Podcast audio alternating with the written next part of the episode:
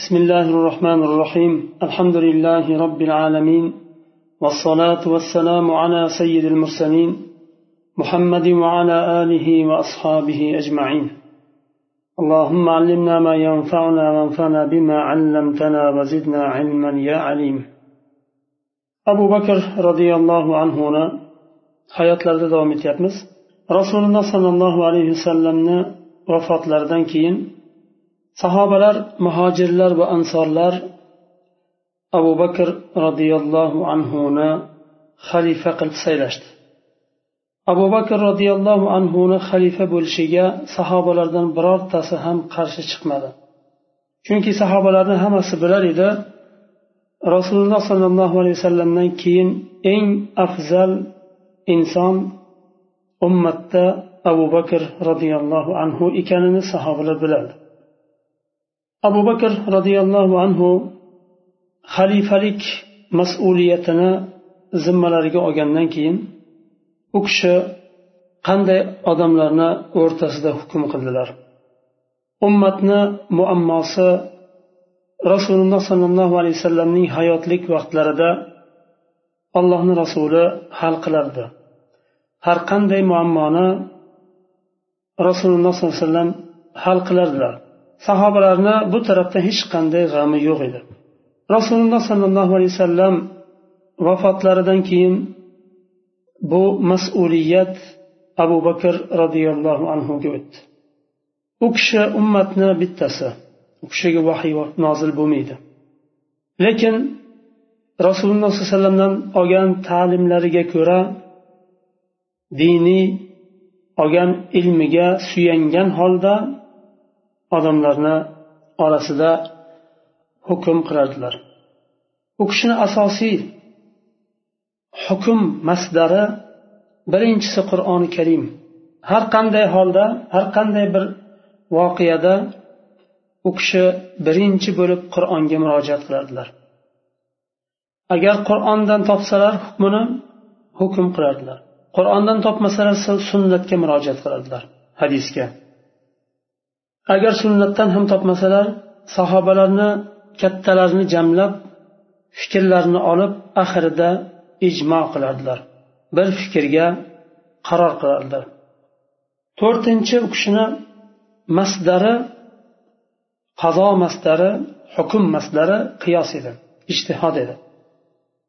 Rasululloh sollallohu alayhi vasallam chiqargan hukmlariga qiyos qilardilar agar o'shanga o'xshagan voqealar hodisalar bo'lsa.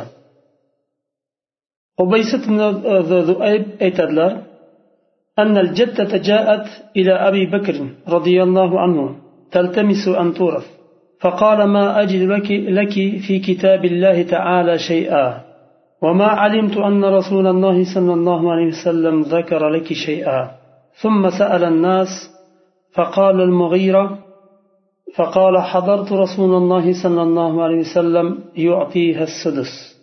فقال أبو بكر هل معك أحد؟ فشهد ابن مسلمة بمثل ذلك فأنفذه لها أبو بكر رضي الله عنه. بر قرية قرى أيام أبو بكر رضي الله عنه aytadi u kishidan abu bakr roziyallohu anhudan nabirasining merosini talab qiladi shunda abu bakr roziyallohu anhu aytadilar qur'onda sizga bir narsa ajratganini bilmayman. Va rasululloh sollallohu alayhi vasallamdan ham biror bir narsa buga berilganini bilmayman dedilar. Va undan keyin bu bilan kifoyalanmasdan sahobalardan so'raydilar birortalaring bu borada bir hukm bilasizlarmi? deganda mug'ira roziyallohu anhu aytadilar men rasululloh sollallohu alayhi vasallam hukm qilganlarida o'sha hukmda hozir bo'lganman. Bu nimani mayitning buvisiga oltidan birini merosning oltidan birini berganlar deydi. Va abu bakr roziyallohu anhu siz bilan biror kishi bormi? Yana bir kishini istayaptilar xabarni aniqlash uchun mustahkamlash uchun. Chunki bu hukm. Shunda ibn maslama roziyallohu anhu aytadilar men ham bilaman shunday hukm qilganlarini deb. Guvohlik berganlaridan keyin abu bakr roziyallohu anhu mayitning buvisiga oltidan birini berishni hukmini chiqaradi. Qays ibn hazim aytadilar حضرت أبا بكر الصديق رضي الله عنه فقال له رجل يا خليفة رسول الله هذا يريد أن يأخذ مالي كله ويجتاحه. فقال أبو بكر رضي الله عنه إنما لك من مالك من ماله ما يكفيك. فقال يا خليفة رسول الله أليس قال رسول الله صلى الله عليه وسلم أنت ومالك لأبيك؟ فقال أبو بكر رضي الله عنه ارض بما رضي الله به ورواه غيره عن المنذر ابن زياد وقال فيه إنما يعني بذلك النفقة qays ibn hazm aytadilar abu bakr roziyallohu anhuni yonlarida edim bir kishi keldi va otasidan shikoyat qildi aytdi ey rasulullohning allohning rasulini xalifasi otasini ko'rsatib aytyapti bu kishi meni molimni hammasini olmoqchi bo'lyapti. Hech narsasiz qoldirib qoldirmoqchi meni. Shunda abu bakr roziyallohu anhu aytadilar sizni haqqingiz bor o'zizga yetadigan darajani olishga haqqingiz bor deydi shunda otasi aytadi ey ollohning rasulining xalifasi rasululloh sollallohu alayhi vasallam aytmadilarmi sen o'zing ham moling ham otangniki demadilarmi deganda abu bakr roziyallohu anhu aytadilar olloh rozi bo'lgan narsa bilan rozi bo'ling deydilar. Nafaqani alloh taolo farz qildimi? Nafaqaga rozi bo'ling.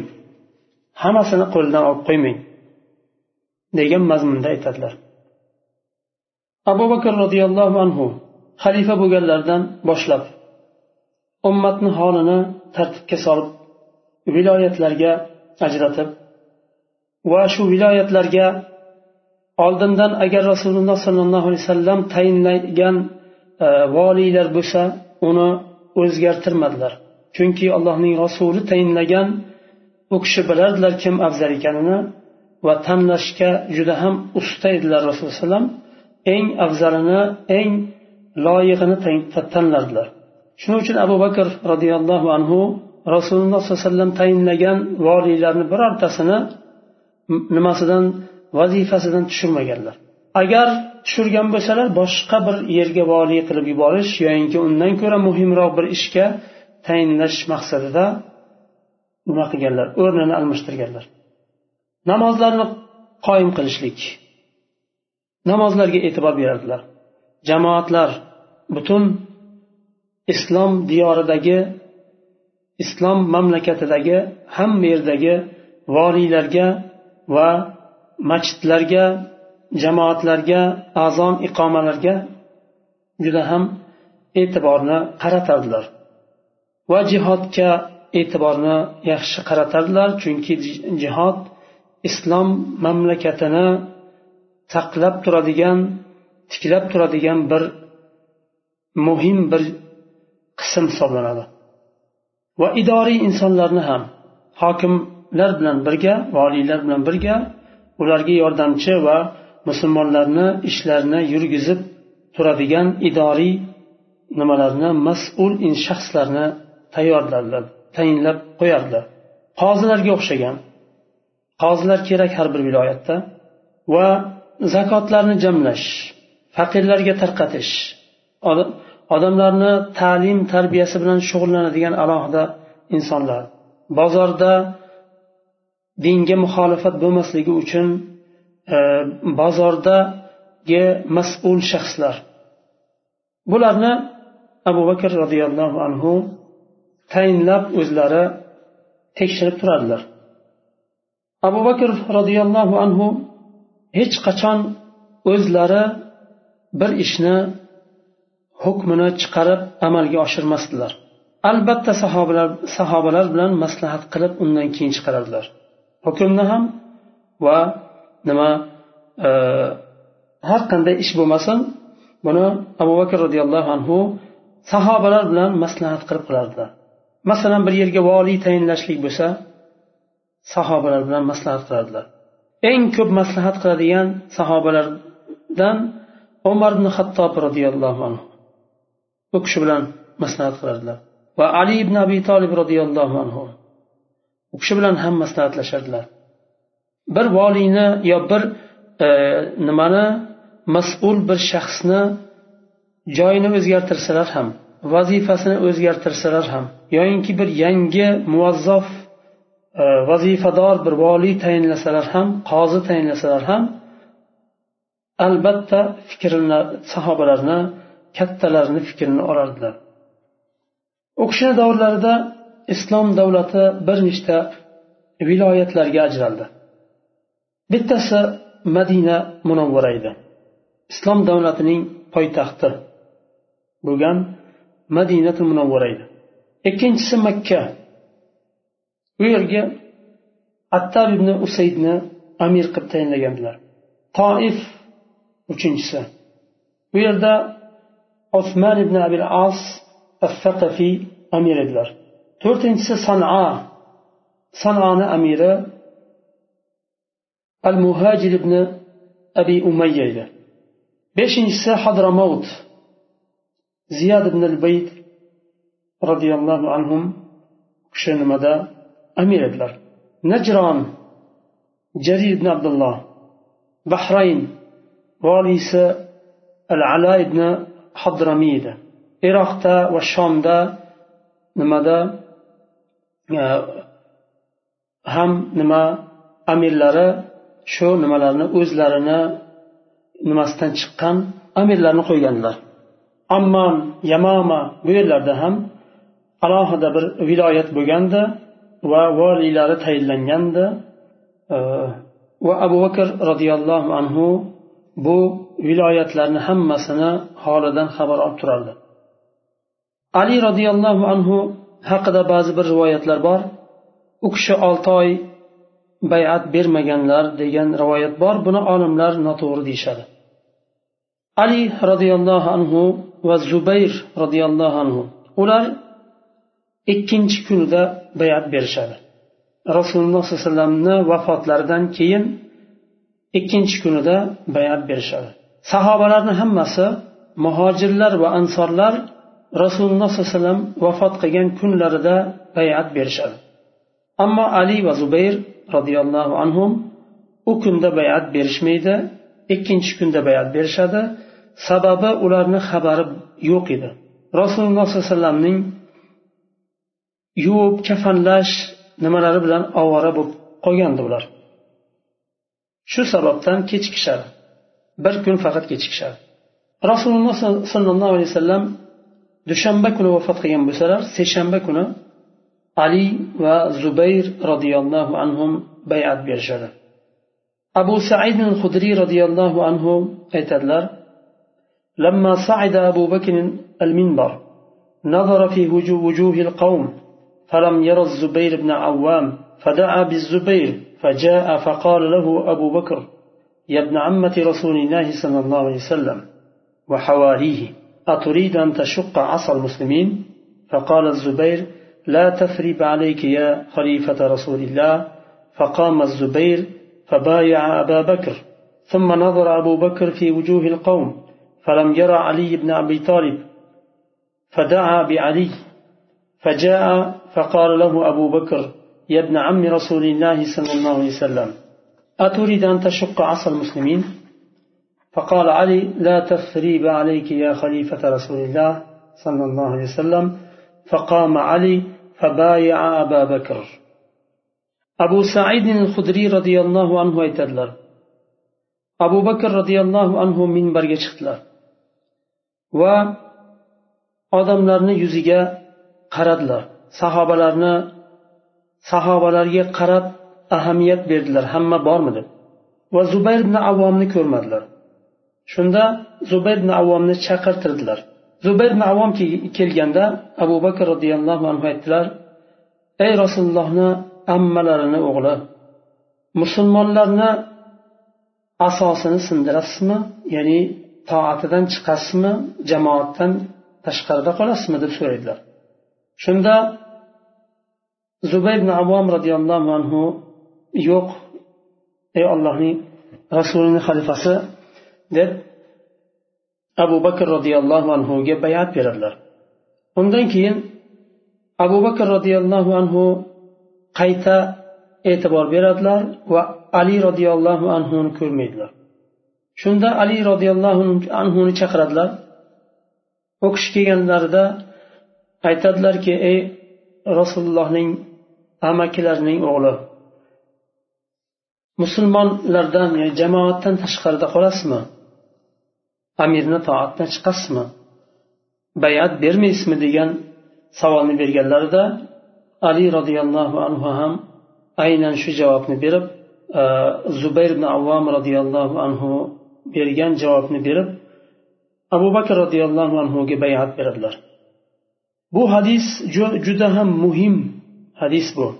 Nima uchun? Chunki ali roziyallohu anhuni haqlarida olti oy bayat bermaganlar degan so'zlar bor. Buni olimlar noto'g'ri deydilar. Bu hadisni abu said hudriy roziyallohu anhu rivoyat qilgan bu rivoyatni imom muslim ibn hajjaj roziyallohu anhu sahih deydilar. Va aynan bu bobda eng sahih bo'lgan rivoyat shu deydilar. Imom muslim rahimaulloh shayxlariga borib bu hadisni so'raganlarida shayxlari u kishiga shu hadisni rivoyat qiladi. Shunda imom muslim aytadilar shayxlariga aytadilar bu hadis bir jonliq turadiku deydilar. Ya'ni qimmat turadi. Bir jonliq so'yishga teng keladi. Ya'ni bir eshitishlik bu hadisni. Ya'ni buni e, nima uchun? Chunki ali roziyallohu anhuni haqlarida olti oy nima berilmagan e, bayat qilmaganlar degan so'z bor uchun. Bu hadis ikkinchi kunida rasululloh sollallohu alayhi vasallamning vafotlaridan keyin ikkinchi kunida bayat qilganliklari to'g'risida bu sahih rivoyat bu. Shuning uchun imom muslim shunday deydilar. Shayxlari ibn huzayma aytadilarki bu hadis bir jonliq emas bir qop oltin turadi deydilar. Imom ibn kasir rahimaulloh aytadilar bu sahihning e, bu hadisning isnodi sahihdir deydilar. Va foydasi buyukdir deydilar. Chunki abu e, nimani ali ibn abi tolib roziyallohu anhuni ikkinchi kunida bayat berganliklari haqida muhim bir dalil deydilar. Sahih bo'lgan. Va ibn, ibn kasir imom ibn kasir rahimaulloh aytadilar ba'zi ahli ilm aytishgan ali roziyallohu anhu olti oydan keyin bayat berganlar bayat berganliklari haqida sahih rivoyat bor. Lekin u bayat birinchi bayat emas edi. Bayatni yangilash edi deganlar.